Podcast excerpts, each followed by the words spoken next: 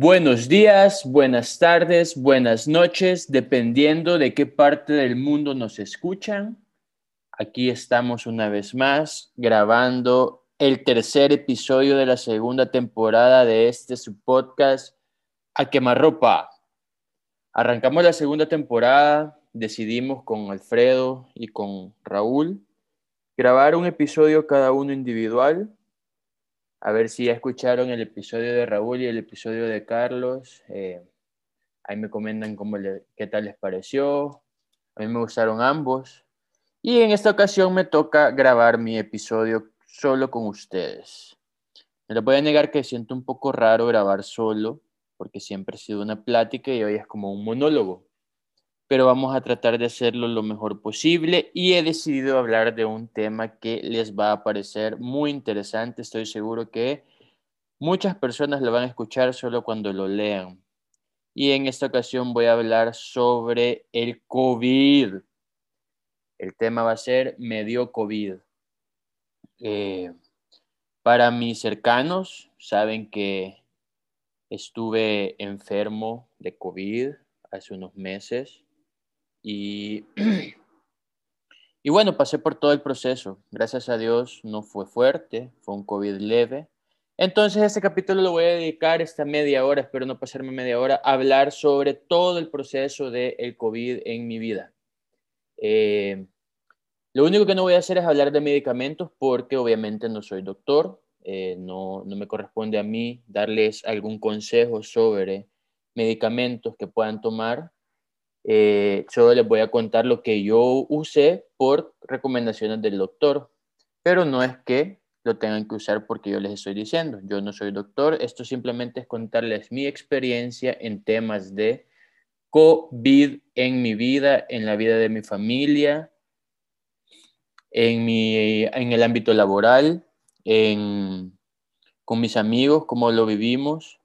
Así que empiezo, empiezo Voy a dividir el podcast en dos o tres partes. La primera va a ser cómo fueron los síntomas desde el día 1 hasta que terminé. Eh, la segunda va a ser, digamos que las posibilidades donde me pude haber infectado. Eh, y la tercera va a ser una serie de preguntas que me hicieron las personas cercanas mías, que de repente les puede servir a ustedes. Y ahí vamos a ir cerrando el tema. Bueno, arranco.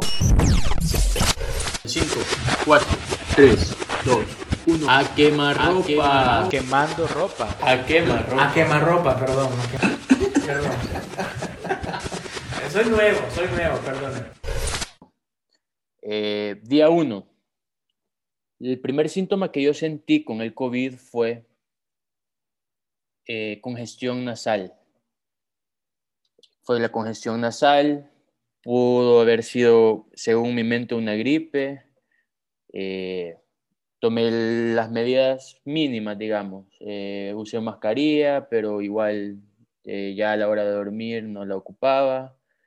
Y porque realmente no, nunca me imaginé ni se me cruzó por la mente que fuera COVID. Para mí era solo una, una congestión nasal que iba a terminar en gripe o que me iba a pasar eventualmente. Luego de Luego el segundo día seguí con un poco de congestión nasal y ya para ese mes ya estaba tomando medicamentos, ya estaba tomando antigripales. Eh, para el tercer día se me quitó la congestión nasal, pues yo pensé que no había pasado más, pero ese tercer día en la tarde me entró mucho sueño. En este momento es cuando uno tiene que ir conociendo su cuerpo. Por ejemplo, en mi caso, una gripe o una congestión nasal a mí no me da sueño, no es, no es parte de los síntomas. A mí, yo soy alérgico a muchas cosas. Entonces, a mí una alergia, mis alergias son nasales.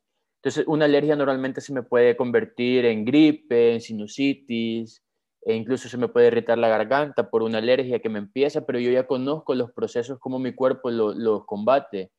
Y Nunca me había pasado que en medio de una congestión nasal o una gripe o una sinusitis a mí me diera sueño. Simplemente me puedo decaer, pero no sueño. Ese tercer día, en la tarde, me entró un sueño de esos que no te querés mover de la cama, pero no había dolor de cuerpo ni nada. Simplemente era que querías estar durmiendo. Esa fue mi primera alarma. cuando yo sentí mucho sueño de una congestión nasal, dije, algo está pasando, algo no es normal de esto que me está dando. Entonces, eh, ese día yo tenía que ir a visitar a mis suegros con mi esposa y mi hijo y no fui, decidí quedarme en casa. Para ese día yo ya estaba usando mascarilla al 100% en mi casa y dormía con mascarilla en otro cuarto, porque ya había para mí un, un, síntoma que no era normal a los síntomas normales que yo tengo cuando tengo gripe. Luego, al siguiente día ya no tenía congestión nasal, pero todo el día pasé con sueño, todo el santo día pasé con sueño y eso a mí ya me daba la espina de que podía ser COVID porque no era algo normal en mí. Entonces, esas son las cosas que ustedes tienen que irse fijando en su cuerpo, síntomas que nunca han sentido, eh, hay que ponerle ojo. Luego, el cuarto día, amanecí con poco olfato. Y en ese momento yo ya asumí prácticamente que yo tenía COVID, yo ya seguía, no me había aislado, solo estaba usando mascarilla al 100% en mi día y durmiendo en otro cuarto. Pero para el día que yo amanecí con poco olfato, ya ese día decidí aislarme. Me fui a hacer una prueba de PCR. Eh, por suerte logré hacérmela en una cabina móvil y ese mismo día me aislé. Eh, me encerré en un cuarto yo solo y, bueno, ya para el quinto día había perdido el olfato por completo, no perdí el gusto en ningún momento. El sexto día eh, no me había pasado nada, solo no tenía olfato y quizás me había regresado un poco la congestión nasal. Y igual yo estaba a la espera del, del resultado de la prueba, que era el séptimo día que me le iban a dar. Eh, todavía me decía mi papá y, Caro, me acuerdo que quizás no era COVID, porque como no tenía más síntomas, más que la pérdida de olfato y quizás parcial, ni siquiera completa, y me, decían probablemente no tengas COVID, solo sea quizás una sinusitis, porque sí ya me había regresado la congestión nasal para el sexto día. Y, normal, y, y, sí, parte de los síntomas de la sinusitis es perder el olfato, pero en mi caso nunca había perdido el olfato por una sinusitis. Es algo que a mí no me pasa. Entonces, eh, al séptimo día, yo seguía sin olfato, con congestión nasal, ya aislado, me dieron el resultado positivo de COVID. Eh, pues simplemente confirmé lo que ya se, sospechaba y yo ya estaba igual tomando las medidas necesarias y ya estaba aislado. Eh, casualmente ese día, que fue el séptimo, que me dijeron que yo tenía síntoma, que yo era positivo de COVID, ese día me empezó dolor de cuerpo intenso. Súper, súper intenso, un dolor de cuerpo en el que uno quiere estar acostado. No me dio calentura, solo era dolor de cuerpo. Este, yo lo asumí como que, bueno, ya me dijeron que soy positivo, entonces ya quizás mi cuerpo ya lo asimiló y me entró el dolor de cuerpo.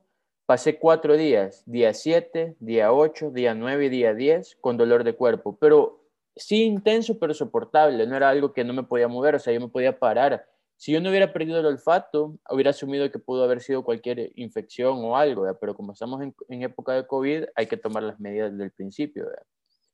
Eh, cuatro días, días 7, 8, 9 y 10, pasé con dolor de cuerpo muy fuerte. Eh, luego el día 11, no, el día 10 me entró una diarrea, pero muy leve. No, yo, yo en lo personal soy estreñido, entonces suelo, la consistencia de mis heces eh, son duras, entonces eh, hice un pupú muy aguado, entonces, y me sentía un poco mal del estómago. Entonces asumo que es parte de los síntomas de diarrea que dicen que dan al final del proceso. Entonces día 10 pasé con dolor de cuerpo y un poco de diarrea. Día 11 ya amanecí mucho mejor del dolor de cuerpo me continuó la diarrea día 11, para el día 12 yo ya estaba bien.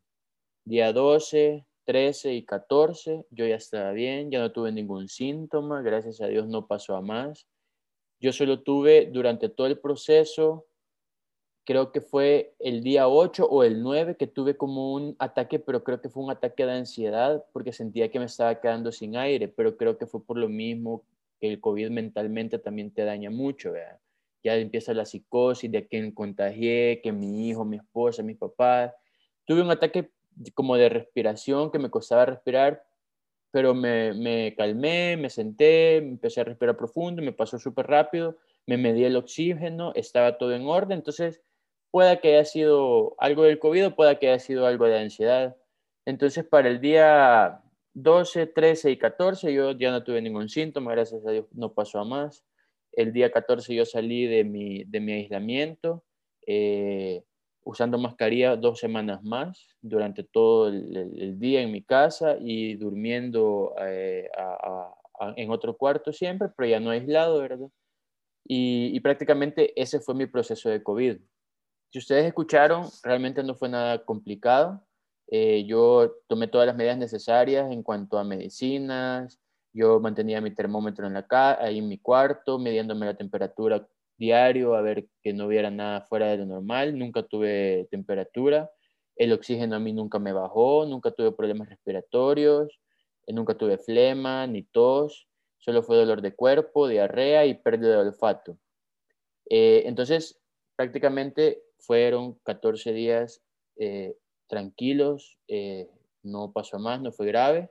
Ese fue mi caso y agradezco a Dios que fue algo leve y que logré salir rápido prácticamente porque yo ya el día 15 pues yo tenía que seguir mi vida igual con mucho cuidado, con mascarilla en todo momento. Eh, regresé a mis labores, todo normal y no pasó más. Así que esta fue la primera parte del episodio. Eh, cuál fue todo el proceso desde el día 1 hasta el día 14 eh, de, de síntomas. Y y ahora viene la parte de cuándo me pude haber infectado. Eh, en cuanto al COVID hay mucha información y yo creo que está mal estar buscando demasiada información porque eso lo que hace es generarte demasiadas dudas y todas esas dudas se vienen a ver como un resultado, un estrés. El COVID, el COVID es fuerte y eso no hay que negarlo, porque hay personas que están graves, por esa enfermedad. Pero también hay muchas personas como yo que pasan la enfermedad muy tranquilo, que gracias a Dios no es fuerte. Entonces, yo creo que la, el exceso de información sobre la enfermedad afecta más en mal que en bien a una persona que tiene COVID. ¿Por qué? Eh, durante todo el proceso, para mi familia y para mí fue difícil el hecho de quién lo tuvo, a quién se lo pasé, cuántas pruebas nos tuvimos que hacer para estar seguros que ya nadie, ya nadie era positivo, para estar seguros que ya nadie era positivo. Eh, eh, mi preocupación mayor era mi hijo, porque al final, pues los adultos, eh, yo sé que igual hay que estar atentos, pero cada quien vela por, por, por su salud y, y, y, mi hijo no, mi hijo sí depende de sus padres, ¿verdad? Entonces esa era una gran preocupación que tenía. Entonces, desde el primer síntoma que tuve yo el día uno, yo conté siete días atrás y realmente mi ritmo de vida había sido el mismo en, que, que, había venido trayendo durante todos estos meses que estuvimos en, en, pandemia. Eh, no logré identificar en qué, en qué lugar me pude haber infectado. Eh, lastimosamente por mi trabajo yo no paso en home office, yo paso en la calle, yo visito Freon, Vidri, compro materiales, eh, visito clientes en casas, en apartamentos, tengo reuniones. Eh, yo estaba yendo al gimnasio en ese momento. Entonces no, no, no tenía un, un, modelo de, de, día a día en el que yo pasaba, por ejemplo, todo el día en mi casa eh, y de repente empecé al gimnasio y entonces como ya me enfermé, es muy probable que me haya enfermado en el gimnasio porque todo lo que hacía era mi casa, gimnasio, mi casa, gimnasio. Pero en mi caso no, o sea, yo iba al gimnasio, pero también todo el día pasaba en la calle. Entonces, definir dónde eh, te enfermaste es bien difícil, no se puede. Esa es la pregunta que casi todo el mundo me hacía. ¿A dónde crees que lo agarraste? Y es la pregunta que realmente no se puede contestar. Yo creo que a los que ya nos dio COVID sabemos que nadie sale a la calle a quererse enfermar. Eh, o sea, todos salen protegidos queriendo eh, protegerse del virus, tomando las medidas necesarias, pero no puedes no salir, no puedes, no, no, a menos que te encerres en una burbuja, que es imposible porque entonces no va a haber nada, no, no puedes generar dinero para, para subsistir. Entonces, era de las preguntas que más me hacían, y es la única pregunta que no voy a poder contestar porque no sé dónde me infecté. ¿Pudo ser en el gimnasio? Sí, pudo ser en el gimnasio, pudo ser en, en un domicilio que pedí, sí, pudo ser en un domicilio que pedí, pudo ser en Freun, pudo ser en Vidri, pudo ser en cualquier lado, o sea, realmente no puedes asumir que fue en un lugar en específico. Eh, solo quiero aclarar que esto es mi opinión, o sea, a algunos les va a parecer, a otros no les va a parecer, pero es mi opinión sobre la situación. El tema del gimnasio, por ejemplo, yo no tendría ningún problema en seguir en el gimnasio. He tomado la decisión de no regresar eh, porque como ya me dio el virus y ya vi todo lo que conlleva y no tanto en salud, sino en eh, psicológicamente, cómo desgasta en el trabajo. Entonces no quiero arriesgarme en ese punto, aunque yo podría estar seguro que no fue ahí, como fue ahí, como pudo haber sido ahí, eh, podría volver a regresar sin ningún problema, me debes tomar todas las medidas. Eh, entonces, no, no, a mi, a mi, manera de pensar en lo personal, no tenés que, que, clavarte con un lugar en específico. Por ejemplo, nosotros salimos, eh, eh, solemos visitar amigos con mascarilla, solemos visitar nuestras familias con mascarilla. obviamente sí evitamos ir a lugares públicos, a restaurantes, evitamos ir a, a lugares donde hay mucha gente pero no nos podemos encerrar, no podemos quedarnos encerrados en una burbuja porque no, no, no es la manera, o sea, más bien es si haces las cosas y salís a hacerlas con cuidado y con mucha precaución. Yo entendí y comprobé durante mi enfermedad que el uso de la mascarilla es la clave para no, enfermarte. Si vos andas mascarilla el 100% en el día, no te enfermas y eso es comprobable. Yo tuve que cometido un error en algún momento de mi vida, no usé la mascarilla o me toqué un ojo y me infecté. Pero aún así, el punto es que uno no sale a la calle a quererse infectar, o sea, uno es muy, tiene que ser muy prudente y si vas a salir, salir con cuidado, usar las medidas de precaución. Entonces, preguntarse dónde te infectaste no se sabe. Y la gente que no le ha dado COVID y cuando, cuando conocen a alguien que tuvo COVID, ni se molesten en preguntarle a dónde te infectaste, porque realmente es una pregunta para mí bien tonta, o sea, ¿quién va a saber dónde se infectó? O sea, el virus es tan mínimo que no lo puedes ver, o sea, te pudiste haber infectado, rascarte un ojo porque agarraste eh, una llave o cualquier cosa, ¿me entendés? Esa es una de las preguntas que yo en lo personal más me batió. Y no, igual yo le contesto, pues, o sea, no me importa, simplemente no se vea. Eh, con esto no quiero que la gente que me preguntó eso, o sea, se vaya a sentir mal o algo, simplemente no, no, no se puede contestar esa pregunta, pues es bien ilógico. Eh, eh, de ahí, bueno, varias personas me hicieron ciertas preguntas que aquí la guardé. bueno, bastantes personas me preguntaron por mi esposo y por mi hijo, gracias a Dios ellos estuvieron bien en todo el proceso. bueno, hubo un proceso alérgico, de rinitis alérgica, que no sabemos si fue COVID o no, si hicieron las pruebas, dieron negativos, pero pudo haber sido. Eh, pero igual en ese momento nosotros estábamos aislados como familia, así que no se sabe, ellos están bien. Eh, ya me preguntaron si puedo donar plasma, ese es un tema bien interesante. No sé en qué está el hecho de cuánto, cuántos anticuerpos genera tu cuerpo después de la enfermedad. No sé si está en la gravedad de la enfermedad, no sé si está en el estilo de vida de, saludable o la, alimentación, no sé, eh, pero sí ya puedo donar plasma. De hecho, no entiendo por qué tengo un chingo de anticuerpos. Llevo cinco donaciones y de hecho ahorita en 20 minutos, no, en 40 minutos a las 5 tengo cita para una sexta donación. Todavía no se me han acabado los anticuerpos. Eh, mi nivel de anticuerpos fue muy alto. Gracias a Dios he podido donar mucho. Eh, espero que ayude. Eh, hay, doctor, hay pacientes que dicen que sí les ha ayudado, hay otros pacientes que dicen que no. Lo que sí les puedo pedir, por favor, es que si ya tuvieron la enfermedad, vayan a hacerse la prueba de anticuerpos y donen plasma si no han sido mamás, las mujeres. Este, eh, hombres jóvenes, mujeres jóvenes que no hayan sido mamás, pueden ir a hacerse la prueba de anticuerpos. No les miento, cada vez que llego, le pregunto a la doctora, ¿y ahora cómo están? Y me dice ella, por ejemplo, necesitamos 90 y llevamos 35. O sea, sí hay una gran necesidad de plasma, así que la gente que me escucha y que ya le dio COVID o gente que me está escuchando y conocen gente que le dio COVID, por favor díganles que vayan a donar plasma. La gente necesita el plasma. Es súper sencillo.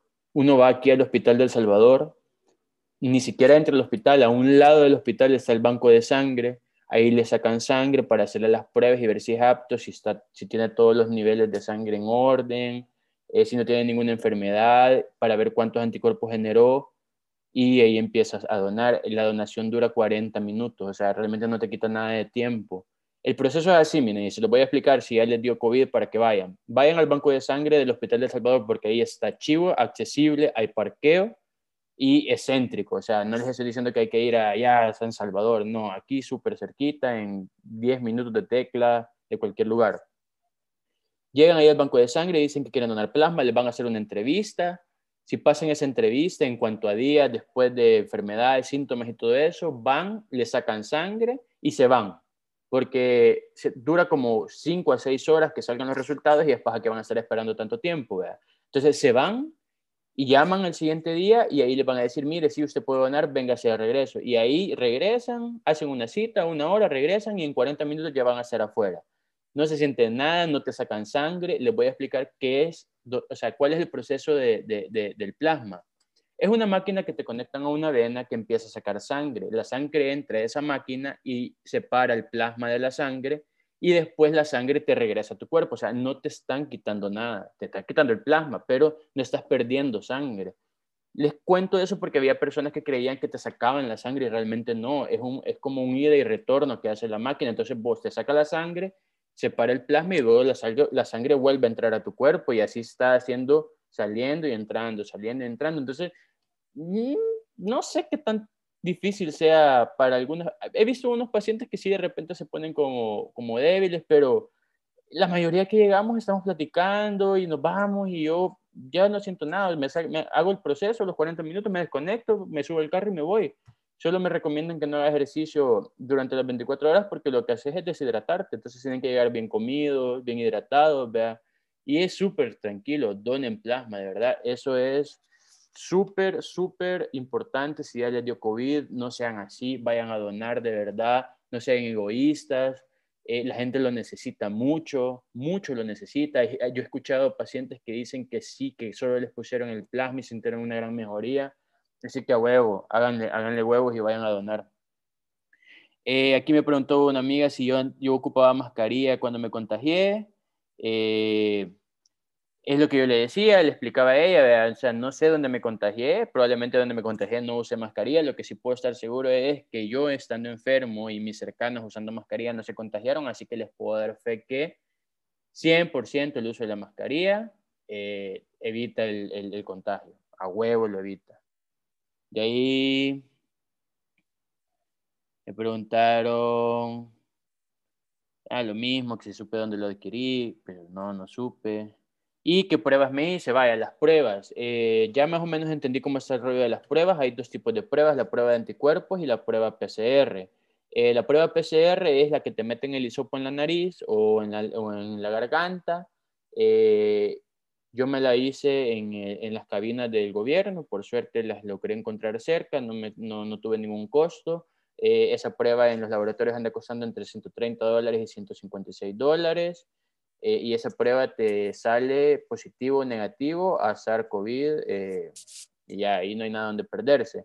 La de anticuerpos, dependiendo de la prueba de anticuerpos que te hagas, solo te dice, por ejemplo, si vos haces la prueba de anticuerpos, te sacan sangre y si te sale que sí tienes anticuerpos, Existe la posibilidad de que tuviste COVID porque tu cuerpo generó un anticuerpo, pero también existe la posibilidad de que tuviste otro virus que ha generado anticuerpos, entonces esa prueba no es muy certera.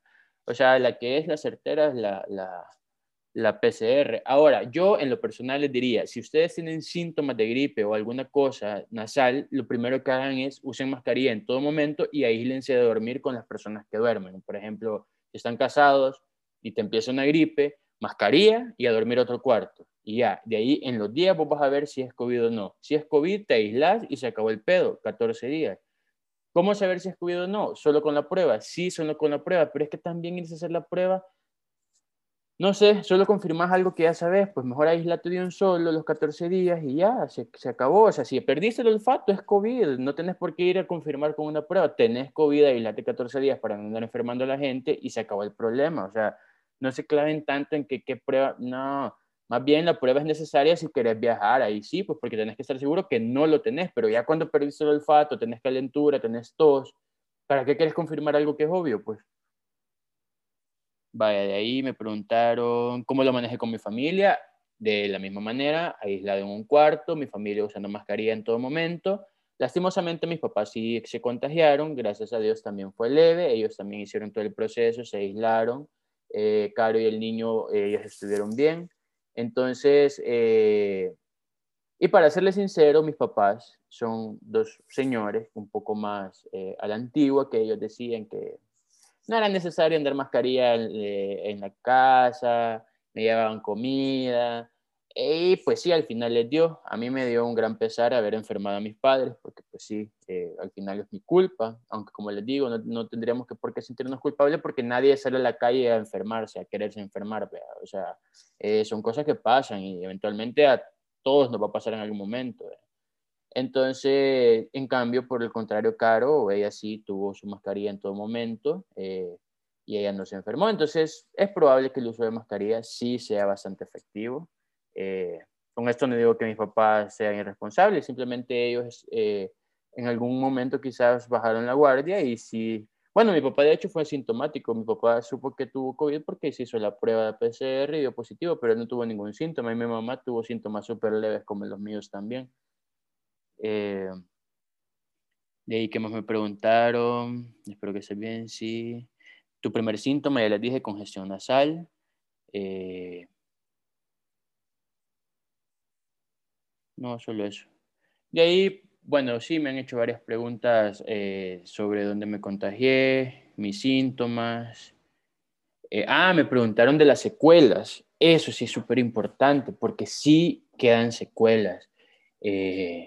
De hecho, yo, yo he sentido un poco más, más complicadas las secuelas que, que, que en sí los síntomas de la enfermedad.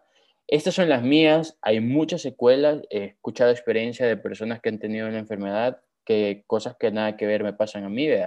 Por ejemplo, hasta la fecha yo no recupero el olfato al 100%. Eh, ya huele un poco de cerca, pero al, al 100% no lo he recuperado.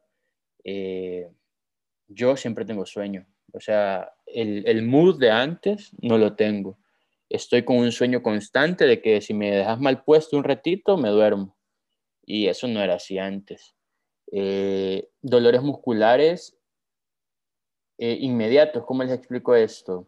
Por ejemplo, eh, cuando yo corría, bueno, ahorita que estoy corriendo nuevamente, eh, yo a mí normalmente me empiezan a doler los pies, las plantas de los pies, pero después de ciertos kilómetros que ya llevo, ahora el dolor empieza casi inmediato que empiezo a correr.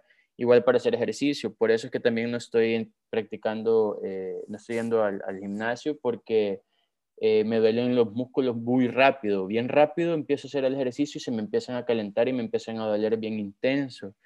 No como antes que para que llegaras a ese tipo de dolor ya tenías que haber empezado a, hacer, a tener mucho trabajo en el músculo. Entonces eso sí es una de las secuelas que más me, me ha incomodado, eh, el dolor muscular. Y creo que porque el síntoma que más me dio a mí fue el, el dolor de cuerpo. Entonces quizás por ahí va, vea. Entonces eh, sí, esas son las tres secuelas quizás que más... A veces me pasa cuando como mucho y mal en específico, eh, siento que me quedo sin aire.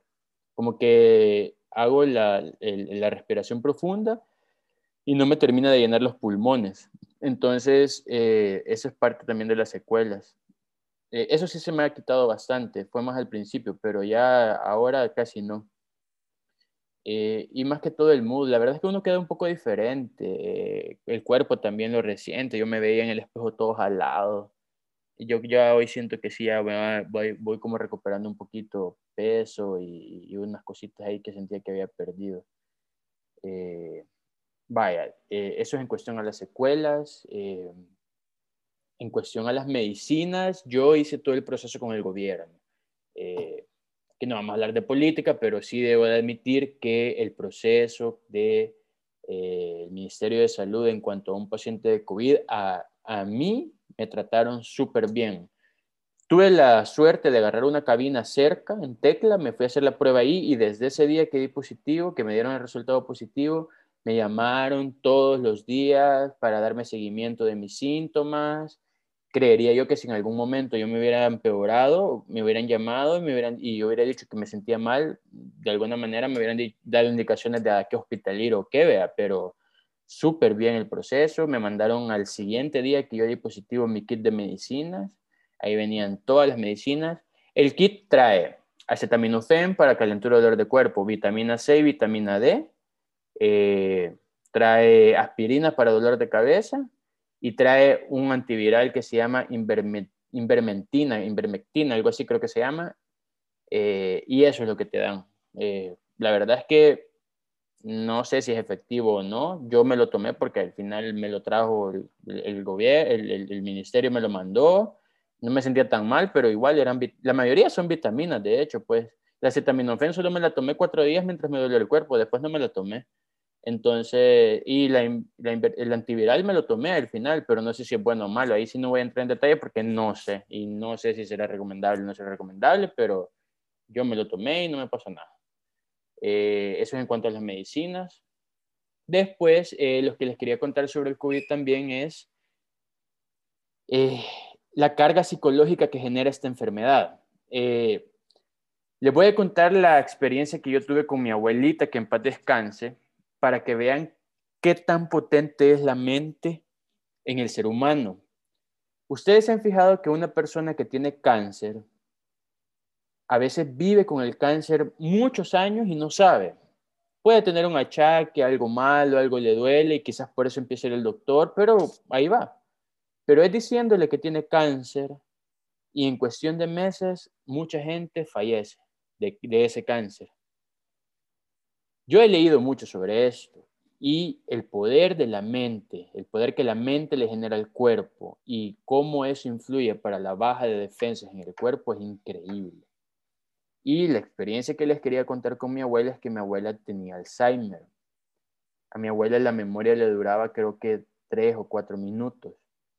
Ella pues, estaba platicando con vos y de repente se reseteaba y volvía a platicar lo mismo. Hoy, y, al final de sus tiempos ya ni nos reconocía. Lo que les quiero contar con mi abuela es que mi abuela tuvo cáncer y mi abuela no murió de cáncer. De hecho, por recomendación del doctor, se le quitaron las quimios porque a mi abuela le estaba afectando más las quimios que el cáncer, porque ella se veía y no sabía por qué estaba así, y eso le afectaba más a ella. mi abuela murió de otra cosa y, y no de cáncer. Entonces, y, y, eh, y, entonces lo que les quiero contar de esto es cómo ven cuando la mente está en, o sea, no sabe que tenés el mal, no te afecta y no te baja las defensas. Entonces, probablemente por eso mi abuela el cáncer nunca le hizo más daño del que le hizo que no fue mortal. Ella murió por, por otras cosas. ¿verdad? Entonces, por eso les digo que el COVID genera una gran carga psicológica. Eh, a las personas que ya nos dio COVID, sabemos que estamos en el ojo de, toda la sociedad, o sea, sabemos que, la gente habla, está pendiente, unos por, saber cómo estás, por, por, querer saber que estás bien y todo eso, otros por simplemente metidos que quieren saber cómo te agarró, si no estuviste con quién estuviste, a ver a quién se lo pasaste. Eh, pero genera una gran carga psicológica en el trabajo también, es bien complicado la, la parte del trabajo, eh, eh, ¿cómo que se llama? Eh, obviamente las empresas lo que hacen es aislar a los que no están en contacto con gente con COVID por seguridad y eso está súper bien, pero, pero sí te, te, te, te, desgasta mucho el hecho de, de, que estás pensando y tenés en la mente que es COVID y que cómo está la pandemia y que cuánta gente ha muerto. Entonces, eh, en, en el caso de, bueno, yo les recomiendo que si llegan a pasar por el proceso de COVID, traten de tomarlo de la manera más light posible, a pesar de que si es grave, eh, les va a afectar más preocuparse, estresarse, ofuscarse, eh, que estar tomando la enfermedad de la manera más positiva y mejor posible, porque lo que uno hace al estresarse simplemente es bajar las defensas del cuerpo. Eh, ¿Cuánta gente no ha vivido el COVID, o sea, de mentiras? y no es, no es bueno, o sea, es una enfermedad que sí hay que tenerle mucho respeto, uno tiene que estar siempre cuidándose en todo momento, no hay que, o sea, no hay que cerrar los ojos, mascarilla en todo momento, alcohol gel, eh, el, el eh, spray para lavarse, o sea, todo en todo momento. Pero en el momento que nos llegue el virus, que en algún momento va a llegar, hey, hay que tomarlo de la mejor manera. O sea, no nos podemos ofuscar, o sea, tenemos, hay que pensar que hay familia que depende de nosotros, que hay padres que se preocupan por nosotros y al vernos a nosotros estresados por, porque hay una posibilidad de contagio o algo, estamos estresándolos a ellos, o sea, estás haciendo una cadena de estrés por toda la gente que te rodea. Entonces uno tiene que ser fuerte y saber que va a salir de la enfermedad. Puede ser leve, puede ser grave, pero saber que va a salir de la enfermedad. No podemos simplemente ahogarnos y, y, ofuscarnos por, por, porque hay COVID cerca, o sea, COVID hay cerca no, no, no vamos a evitar, por ejemplo, yo cometí el error antes de, que, antes de enfermarme, eh, cuando yo oía casos de COVID en mi gente cercana, pues yo prefería como eh, evitar o alejarme y todo eso. Y, ahora realmente ya, ya después de la enfermedad, no, no les digo que si alguien tiene COVID me voy a ir a abrazarlo, para nada, pero ya no es un tabú, pues, o sea, ya no es algo que, ay, no, no, no, si realmente es una enfermedad que con una mascarilla se controla, ¿me entienden? O sea, el contagio es es demasiado obvio, tiene que ser que agarré de la botella, del vaso de alguien que tiene eh, eh, la enfermedad, o sea, no es tan, tan así que, que, solo por verse a dos metros ya, ya estás contagiado. Hay gente que conozco que, que me preguntaba, mira, yo estuve ayer con alguien eh, y, y, ahorita la diagnosticaron positivo y, y, yo no sé si me la pasó yo, ¿y qué hicieron? Nada, estábamos platicando y, y, y andaban mascarilla. Sí, se la quitaron, no y se abrazaron, se abrazaron. No, yo, entonces no te va a enfermar, o sea, si, si tiene que ser algo demasiado eh, drástico para enfermarte, si solo por hablar con alguien con mascarilla, no, no, no, no te la va a pasar, ¿verdad? Entonces, a la gente que ya le dio COVID, eh, yo le digo, no se sientan culpables de que les dio, no es culpa de nadie que de COVID, o sea, y a la gente que no le ha dado, síganse cuidando un montón, sigan con las medidas así como han seguido hasta la fecha y si le llega a dar en algún momento, tómenlo de la mejor manera, no hay por qué preocuparse tanto, hay que tomar medidas y en el momento, eso sí, hay que estar pendiente, oxígeno a cada momento, temperatura a cada momento, en el momento que baje el oxígeno al doctor directo, doctor me bajo el oxígeno, ¿qué hago? Eso sí, con el COVID solo son 14 días, porque en 14 días se desarrolla y hay que tomar decisiones inmediatas, ¿verdad? No puedes estar esperando a ver qué pasa. Entonces, eh, eso nada más, eh, no sé si creo, creo que no se me queda nada de lo que quería aportarles sobre mi experiencia en el COVID. Eh, no sé cuánto tiempo llevaré, pero no me quiero extender mucho. gracias por escucharme esta noche. ya les di mi consejo sobre el COVID. cuídense mucho, usen mascarilla, no dejen de cuidarse y si les da, no se preocupen, afrontenlo de la mejor manera la mayoría de personas nos estamos recuperando. Lamentablemente hay muchos casos de personas que están falleciendo, pero la mayoría nos estamos recuperando. Este, así que tómenlo con calma. Ah, importante, antes de cerrar, de verdad, es momento de cambiar el estilo de vida. Yo no les digo que seamos las personas más fit del mundo, pero ejercicio y comida saludable, eso sí combate el COVID mucho. Así que el consejo que yo les puedo dar es salgan del sedentarismo y empiecen a hacer actividad física y a comer saludable para que en el momento que tengamos cualquier enfermedad, no solo COVID, el cuerpo esté preparado para combatirla y para poder salir adelante de una enfermedad grave. Así que con esto cierro, mis queridos amigos. Gracias por escucharme. Espero no haberme extendido mucho. No sé dónde veo el tiempo de esto. Eh, si tienen dudas, igual yo estoy súper informado ahorita del COVID, como ya pasé por todo eso, con la parte de donación de plasma. Ahí hay una chera que me escribió un día que ella como que le gusta, o sea, está ayudando a organizar gente que necesita plasma, gente que está donando.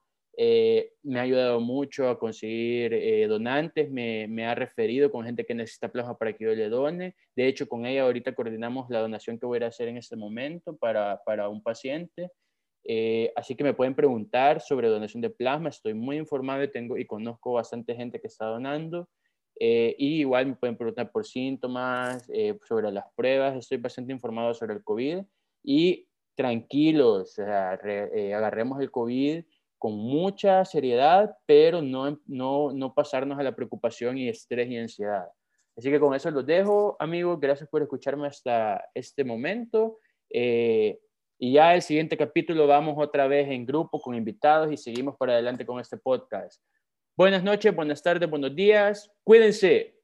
Si llegaste hasta aquí es porque seguramente te echaste todo el episodio del podcast. Muchas gracias por escucharnos y te esperamos la próxima semana con un nuevo tema en A Quemarropa.